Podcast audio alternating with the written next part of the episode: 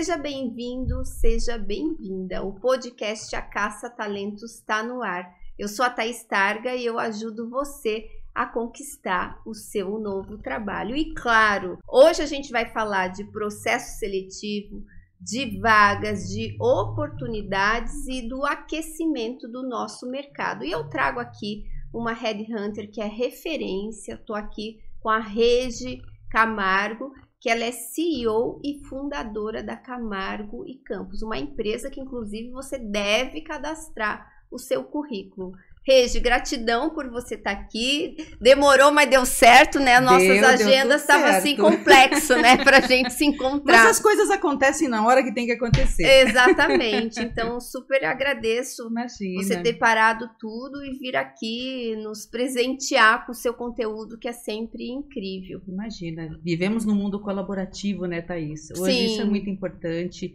e um, uma organização ajudar a outra, uma pessoa ajudar a outra, isso faz muita diferença e nós que agradecemos pela oportunidade, né, de estar aqui, de falar um pouquinho dessa paixão que a gente tem, que é a área de recursos humanos. E falando nisso, como que você foi trabalhar em RH? Foi uma escolha? Você planejou? Como que começou sua carreira? Não, não planejei. O universo foi me mandando para esse para esse lugar especial, né? A minha primeira oportunidade profissional foi como secretária numa multinacional. E o meu chefe na ocasião, ele achava que eu tinha muito jeito com pessoas. Era uma área de manufatura, era uma indústria, e eu lidava muito com o pessoal da produção, dava informação, eu gostava de montar os informativos, os murais, né, de ajudá-los para organizar eventos e festas. E um belo dia ele falou assim: Eu acho que você tem jeito com isso aí, né? e me colocou na área de recursos humanos. Então eu comecei lá naquele RH de vale transporte, de benefícios, de contar ponto, né? Cartão de ponto. Abafa o caso, não precisa ninguém saber essa parte. Eu também sou dessa época, a gente não abafa fala o nada, caso, né? Abafa o caso. Mas brincadeiras à parte, aprendi Sim. muito. E fui evoluindo, transitando por todos os subsistemas e fui construindo a minha carreira, até que antes de fundar a Camargo e Campos, aproximadamente 20 anos, eu já tinha passado aí pela gestão né, de, diversas, de diversos RHs de empresas nacionais e multinacionais e com um carinho especial pela área de atração.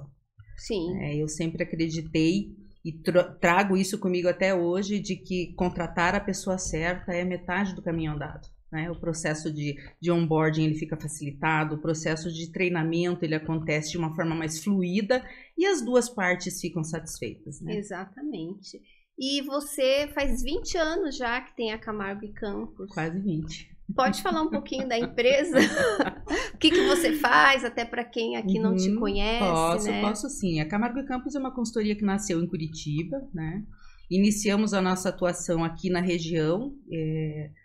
Não diria que especificamente em nenhum segmento, mas iniciamos a nossa atividade dentro das manufaturas, em especial das montadoras e fomos ampliando a nossa atuação né, aos sistemistas, depois para serviços. E o tempo foi passando, isso foi ampliando além de Curitiba, né, também para outros níveis. Né? E claro, o tempo vai ensinando, né? nós fomos aprendendo e nos aprimorando sempre num conceito de melhoria contínua. E hoje nós trabalhamos exclusivamente dentro da linha de gestão, né? no modelo de recrutamento ativo para qualquer segmento. Ah, que legal. E hoje você, eh, você faz entrevista ainda, Regi? Raramente eu Raramente, faço, mas né? eu confesso que eu dou pitaco em todos os processos. Sim, eu imagino. e o que, que você pode, como é que está o mercado, como é que estão chegando os candidatos para vocês, né? Como é que está o nível, até falando dos principais erros, como que Olha, eu tá diria tá que Assim como o mercado de produtos e serviços muda, também muda o comportamento do profissional, você sabe bem disso, Sim. né? E o que, que nós percebemos? A pandemia mudou muito o comportamento do profissional e das organizações, né? Então, hoje, o, o, o processo de se comunicar com os profissionais mudou, né? É, você não pega o telefone e consegue falar facilmente com alguém, né? Existe. Nossa, as pessoas não atendem mais. Eu lembro que na, na, minha época, quando eu era headhunter, eu tinha até aquele headphone uhum. que eu ficava o dia inteiro abordando pessoas, e, né? E colocando ali o que foi discurso, informações, etc, né? E hoje é fato, né? As pessoas não atendem o telefone, então você já tem que mudar a tua estratégia de abordagem que acontece com outros veículos para que você chegue nas pessoas, né? E num mundo onde se comunica tanta coisa em tantos canais, o recrutador, né, o, o headhunter, ele disputa muito espaço com várias mídias que chegam no profissional. Né? Então a gente tem que usar muita estratégia para conseguir se comunicar com a palavra, com a pessoa certa, né, da forma adequada para trazê-la para os processos. Né? Porque precisamos fazer com que ele saiba que nós existimos, que existe um projeto no qual ele pode estar tá, pode estar tá aderente, né? Mas é o, eu diria que hoje o, o maior desafio seria realmente a questão da comunicação. Né? Do conseguir é, levar essa informação para aquele talento, né? Olha, existe uma posição né, numa organização que aparentemente está de acordo com o seu com o teu histórico, com os seus objetivos. Vamos falar sobre isso. E geralmente vocês fazem a primeira abordagem pelo LinkedIn? São várias formas, né? É, é, seria muita inocência de nossa parte imaginar que todas as pessoas do mundo estão no LinkedIn, Sim. né? Uhum. Então, o processo de pesquisa e de abordagem, ele transcende o LinkedIn. Claro, se, se dentro de uma determinada pesquisa identificarmos facilmente a pessoa, sim, nós vamos conversar pelo LinkedIn. Mas pode acontecer até através de outras redes sociais. E como é que está o comportamento do candidato? O que, que você acha que mudou nesse sentido? o que, que eu posso te falar? Né? Vamos, vamos fazer uma comparação. Um, um, profissional aí há uns 20 anos Sim. ou 15 anos e o de agora, né? É, antes os valores eram diferentes. O que era importante para o candidato, né? Ele, ele, ele usava quase como uma chancela ter uma, um determinado carimbo na carteira de trabalho da empresa X, da Y ou da Z, né? Então ele tinha é aquele verdade. orgulho e ele não se importava muito nem com salário, nem com benefício, nem se era perto, se era longe. A gente pegava a bolsa e ia, né? Do jeito que dava né? ainda, de ah, ônibus, é, é de lá, carona. É lá naquela empresa? Tô dentro, né? A pessoa... Sim pessoa não, não olhava para isso. E hoje é, já se percebe na abordagem que as motivações são diferentes, né? É, talvez também um efeito pós-Covid, né? De, de que as pessoas ressignificaram a sua relação com o trabalho. Então a gente percebe que nem sempre, mesmo que uma, a oferta financeira seja é, interessante, pode não ser interessante porque vai mudar alguma condição no equilíbrio familiar, na logística né? Ou eventualmente o que antes não se pensava, olha, determinada empresa não é atrativa porque está no interior. Mentira! Tem um monte de gente que está vivendo pressões por muito trabalho, né? Ou estar o tempo todo online e busca eventualmente a condição de estar no interior.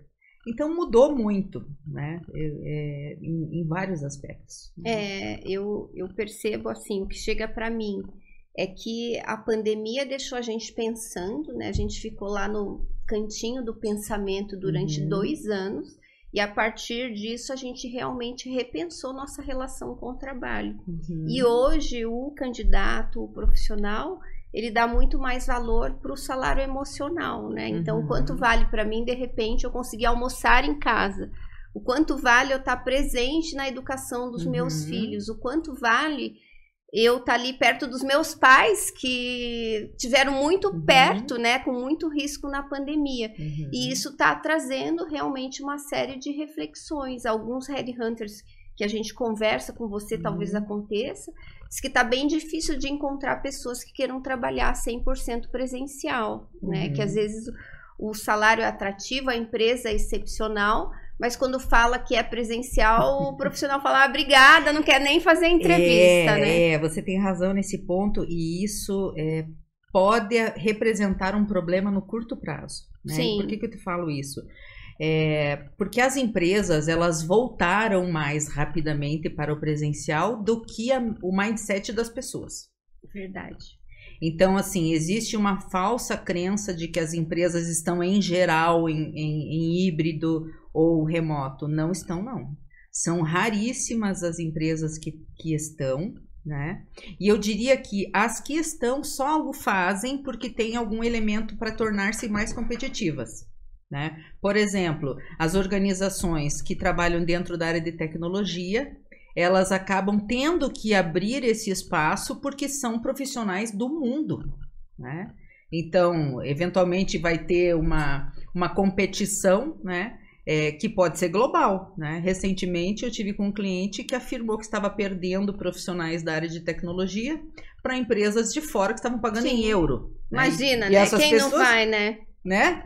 E eles trabalhando em casa, né? Então as empresas acabaram tendo que acomodar esse tipo de situação em algumas áreas, em, em segmentos bem específicos, para poder viabilizar determinadas coisas, né? Mas esse pensamento de ah, não vou me mover porque não é híbrido, porque não é remoto, pode prejudicar os profissionais. Sim. Porque é, as empresas elas têm determinadas situações em suas rotinas, né? na, na, na sua jornada, que de alguma forma elas entendem que é importante que aquele profissional esteja ali.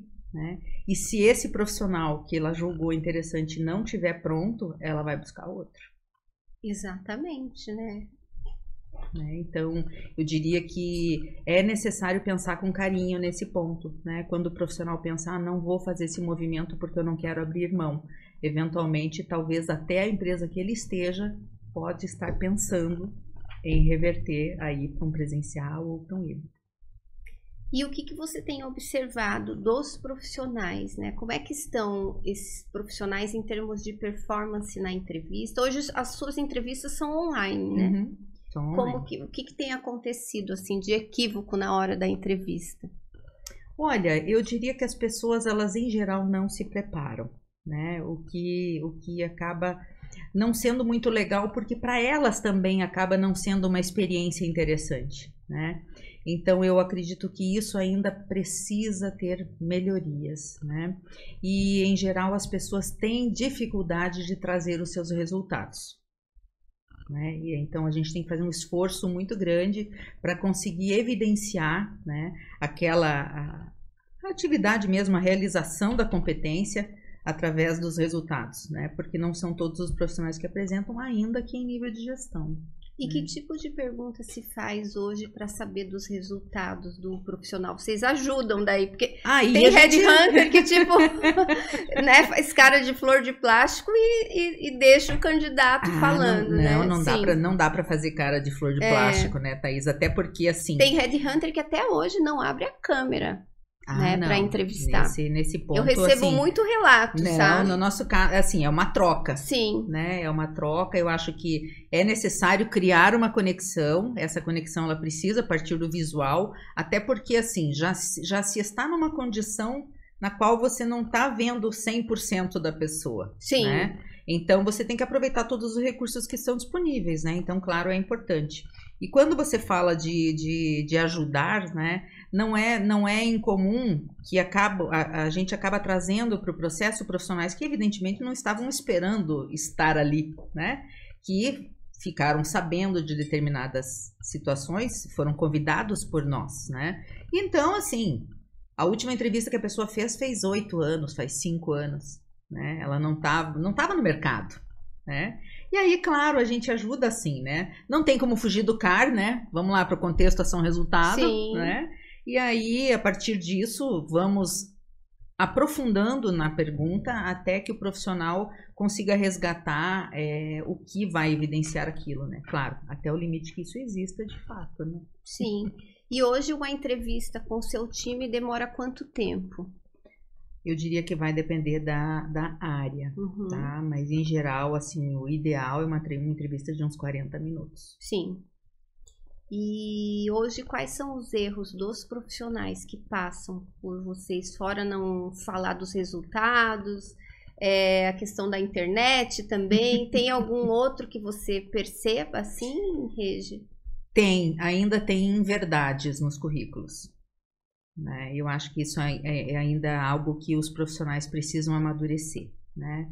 Então, às vezes, uma questão de uma data que acaba não sendo muito compatível. E isso não é legal porque isso toma o tempo de quem está buscando esse talento, né? E o profissional ele, ele vai passar por um processo de avaliação que eventualmente ele pode não evoluir por conta disso. Você diz a pessoa mentir as datas no é, currículo? Uhum. Meu Deus! E daí como que vocês descobrem, acabam descobrindo? É que isso tem que ser evidenciado, né? À medida que o processo Sim. vai evoluindo, né? Uhum. Mas é, eu, não, eu não acredito que possa ser maldade, né? Mas talvez alguma inocência de não prestar atenção, ou então, ah, isso aqui não tem importância, vou, vou vou conectar aqui já emendando com a outra experiência, alguma coisa nesse sentido, né? Mas nem sempre é maldade. Sim. E o que, que você traz de orientação para quem está buscando um novo trabalho? Eu, eu acredito que continua valendo a orientação de presta atenção no que você colocou no seu currículo. Né? É, todo mundo vai usar a internet para buscar candidato, seja no LinkedIn, seja para fazer uma busca numa base de dados, até mesmo num, num, num, numa pasta de arquivos, né? Usando palavras-chave e buscando as coisas que são relevantes para aquele projeto, para aquela vaga que a pessoa está trabalhando, né? E eu vejo que ainda tem coisas importantes que não são colocadas, né? Então, assim, coloca, coloca os sistemas que você conhece, elencando, né? Quais ferramentas você conhece, quais sistemas da qualidade, que softwares você conhece, que tecnologias você aplicou no teu trabalho, que atividades relevantes você desempenhou, porque é assim que nós vamos, nós vamos localizar essa pessoa. Sim, não tem jeito, né? Não tem jeito. Até eu, eu nossa, eu falo muito isso, né? E eu, eu, até falo, às vezes a pessoa não tem experiência, nunca procurou emprego, mas dá um Google, né? Uhum. Assiste alguns vídeos. Eu tenho muitos vídeos explicando uhum. como que faz isso, porque o profissional ele ele tá pecando no básico, né? Então, uhum. quando você tá se aplicando e buscando oportunidades, primeiro, verifique ali os pré-requisitos uhum. de várias vagas que você tem se candidatado. O que, que aparecem nessas vagas? O que, que tem em comum? Que títulos esses, essas vagas estão buscando? Quais uhum. os pré-requisitos? E depois, elenque essas palavras-chave, elenque esses títulos e trabalhe muito no texto do seu currículo. Uhum. Isso ajuda a inteligência artificial a localizar uhum. melhor e também a inteligência humana, porque às vezes o headhunter tá ali com, com pré-requisitos uhum. e ele uhum. vai com o olho clínico procurando aquelas palavrinhas, aqueles pré-requisitos no currículo do Sim, profissional. São menos de 10 segundos. Quanto tempo vocês analisam o currículo hoje? Menos de 10 segundos? Analisar não seria a palavra, talvez, Sim. né? Mas digamos assim, aquele primeiro olhar na busca dos requisitos essenciais, ele não demora 10 segundos. Porque vai olhar o quê? Qual é a formação? Tem inglês? Não tem? Né? Ah, esse, essa, esse projeto a pessoa tem que ter conhecimento numa determinada, num determinado ERP. Aquela sigla tem que estar presente. Né? Sim. Né? Se ela não tiver, nós não temos como inferir que a pessoa tem ou não. Né? E assim, existe um ativo importante na vida de qualquer ser humano, e dentro de uma consultoria de RH ele é ainda mais grave, que se chama tempo. Sim. Né? Então, nós temos um, uma meta a ser cumprida, existe um cliente que tem uma necessidade premente na organização dele, seja por uma cadeira que está ou ficará livre, né? e ele precisa identificar as opções no mercado rapidamente. Então, nós vamos. Nós, quem que vai se sair melhor né, dentro dessa leitura? Aqueles que estiverem contemplando todos os requisitos que nós estamos procurando.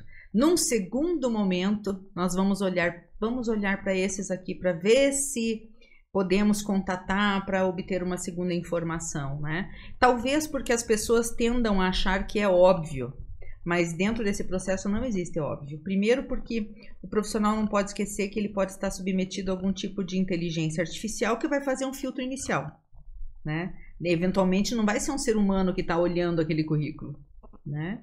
Então ele, ele não pode pecar pelo, pelo, pela, pela, pela falta. Né? É melhor que ele coloque mais informações do que deixar de colocar. Perfeito. E eu vejo que tem muita gente que cai na falácia de achar que currículo tem uma página só, só pode ter uma Uhum. página. Eu não sei da Não onde sei da isso, onde. eu fico impressionada. É, e daí acaba, às vezes, o currículo de um diretor, de um gerente Uhum. sênior, em uma página, Não, com uma mas aí, experiência assim, incrível. Como e- é que você vai colocar 30, 40 anos numa página? Exatamente. né? É inviável, né? Então, claro que tem coisas que não são mais necessárias, né? E as pessoas também têm que ter um pouco de cuidado em relação à Lei Geral de Proteção de Dados. Eu vejo que esse- isso ainda acontece e é um risco para as pessoas, né? A pessoa coloca todas as informações no currículo. Sim. Coloca o nome completo, coloca o endereço completo, com CEP, com tudo mais, alguns até número de documentação, né? E isso é extremamente perigoso, porque ele pode eventualmente ter o seu currículo disseminado de uma outra forma, né? E pode cair nas mãos erradas. Exatamente. né? Então, não dá invés- mais para colocar endereço completo. Né? Nu- Nunca a gente precisou Uhum. colocar número de documento também, né? Uhum. agora mais ainda. É. E realmente é um risco para o profissional. É, Então, assim, é melhor que ele exceda nas informações sobre as atividades que desempenhou, sobre a sua rotina, falar, né, escrever, deixar claro qual é o seu objetivo, né? Porque currículo que está escrito assim, objetivo administrativo, financeiro, comercial, Sim, hum, falta de foco. né? Aí o recrutador, ele olha e fala assim, bom, não está muito Sim, Aí, né, acontecem essas perdas aí ao longo do Sim. caminho, né? Mas eu acho que o fator principal é a comunicação. A comunicação desde o escrever sobre si, né? Do deixar claro, de ter clareza no seu objetivo, que também está relacionado com isso, e a comunicação do processo de, de, de comunicação com o candidato mesmo. né? A abordagem, co- conseguir chegar, conseguir fazer com que ele fale, sim. né? Então, comunicação, ela tá no top one. Sim, exatamente. E o que, que você tem observado do mercado de trabalho? Você está esperançosa? O mercado ele tem as suas sazonalidades, Uhum. né? E claro que existem N fatores que interferem no que está acontecendo, e especialmente fatores econômicos, né? Mas a economia, ela sempre teve um efeito serrote, né? Então ela sobe, ela baixa um pouco ou um pouco mais, ela sobe, baixa. Isso em- nas economias capitalistas é o esperado, né? É, eu diria que esse ano em particular ele, ele vem num crescente, né? Começou de uma forma mais tímida e a nossa percepção agora é de que os planos vêm se revelando para 2024 com um pouco mais de intensidade. E o que, que a gente pode esperar desse fim de ano? Você está apostando que a gente vai ter movimentação, que a gente vai ter mais vagas? Você orienta os profissionais a tirar férias? O que, que, que você orienta? eu, eu sempre acredito que as coisas têm que acontecer na hora certa, né? Eu, eu, eu não acredito que precipitações devem acontecer por conta de X ou Y motivo. É, os profissionais têm momentos particulares da sua carreira. Eu acho que é importante. Ah, vai acontecer tal coisa, eu vou me movimentar. Calma, não é Sim. assim. Avalia se você tá num momento de movimentar, porque de, de repente você já, já cumpriu a tua função onde você está e você está no momento de movimentar, não conecta muito com o que está acontecendo no mundo, né? Porque se você estiver preparado para fazer um movimento, né? Se você tem é, é, uma boa intenção com isso, as situações vão aparecer para o profissional e vice-versa, né? Então, assim, preparado, eu sou da opinião que todas as pessoas sempre devem estar, né? Então, ah, não estou procurando posicionamento, não, tô, não quero me movimentar. Mas mantém teu LinkedIn atualizado, mantém tuas redes sociais de uma forma adequada, porque alguém pode estar te vendo, né? E as empresas, elas vão fazer os movimentos de acordo com a, o seu nível de maturidade, né? Então, vai depender muito do, do, tipo de cada organização, né? As pequenas empresas, elas se, se movimentam de uma forma diferente de uma multinacional, né? A pequena empresa, normalmente, ela reage no curto prazo. Né? As multinacionais elas vão trabalhar com orçamento anual Sim. ou bianual, então as coisas já estão muito bem definidas e dificilmente sai do que está definido. Né? E hoje você é, quais posições que estão mais em alta? O que, que você está trabalhando de vaga? Quais segmentos também que estão contratando? Eu diria que a manufatura movimentou bastante agora nesse último trimestre, né? Eu, eu percebo que isso tende, tende a seguir. Né? E aí, consequentemente, toda a cadeia vem seguindo, né? Com, aí vem com movimentos na área de logística, na área, na área de, de vendas e, e o que tiver envolvido, né? Sim. E hoje, é, Rejane, o que, que faz com que um profissional seja encantador na entrevista de emprego? Encantador. É, ou aquele profissional que você fala, nossa, gostei de fazer essa entrevista, gostei desse profissional, vou apresentar para o meu cliente. Quais elementos tem nessa entrevista, nessa Thaís, eu não sei se eu posso dizer para você que, que isso possa ser uma regra, porque quando nós estamos avaliando, nós estamos usando a lente do cliente. Sim. Né? Então, quando ele, quando ele será encantador? Quando percebemos que ele está preparado para aquela organização e vice-versa. Né? Quando percebemos que ele está num bom momento de movimentação, quando ele traz uma motivação real né? Não aquela conversa de, ah, eu busco mais qualidade de vida, né? Tem que Sim. avisar o pessoal que essa frase está um pouco. ah, podemos até falar dessas frases prontas. Meu defeito é ser perfeccionista, né? Tem tudo isso, né? Então tem que fugir um pouquinho dessa, dessa, dessa... dessas frases mais clichê. É, tem que fugir um pouquinho desse clichê, né? Mas é, a, o encantamento ele está muito conectado com o objetivo da organização e o objetivo da pessoa, né? Porque não adianta nada o, o cliente, né? O, o, cliente da consultoria, ele fica super satisfeito com aquela pessoa, mas a pessoa que está em processo, eventualmente ela viu alguma coisa que não conectou, né? É, surgiu algum elemento que ela não tinha pensado e aí vai ser um, um, um casamento que tem divórcio previsto, né? Então, o encantamento, ele é assim, ele tem a ver com o momento da organização, com o momento da pessoa, né? E realmente é uma conexão que ela tem vários fatores, né? E aí a gente não está falando só de salário e benefícios e tudo mais, né? Mas aí, valores da organização, valores do indivíduo. E quando isso dá match, aí brilha o olhinho do, do Headhunter. Perfeito, perfeito, bom ponto. E o Rede, o que, que você traz assim para uma pessoa que está desesperançosa, que acha que a pessoa às vezes é 40 a mais, 50 a mais e acha que não tem espaço no mercado? O que, que você tem para nos dizer? Ah, o que, que você diria para uma pessoa que de repente chegou aqui, né? Ah, eu, tô desanimada, sou 40 a mais, não tem vaga para mim, o mercado tá difícil. Que orientações você daria? Eu, eu, a Regi, que orientação Sim. que eu daria, eu diria que o prim primeiro passo é mudar essa mentalidade, né? Muda para a mentalidade de, de, de trazer para si as coisas boas.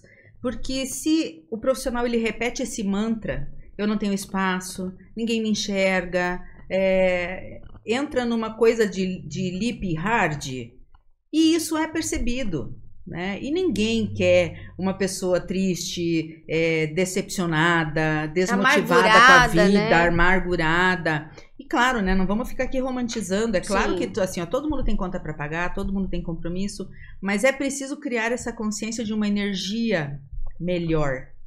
Porque quando você consegue sair dessa, dessa bad vibe aqui e melhorar a, a, o teu jeito de olhar para o mundo, as pessoas que estão nessa mesma frequência, elas vão enxergar Reverbera, você. Né? Isso vai, é como a pedrinha que cai na água, né?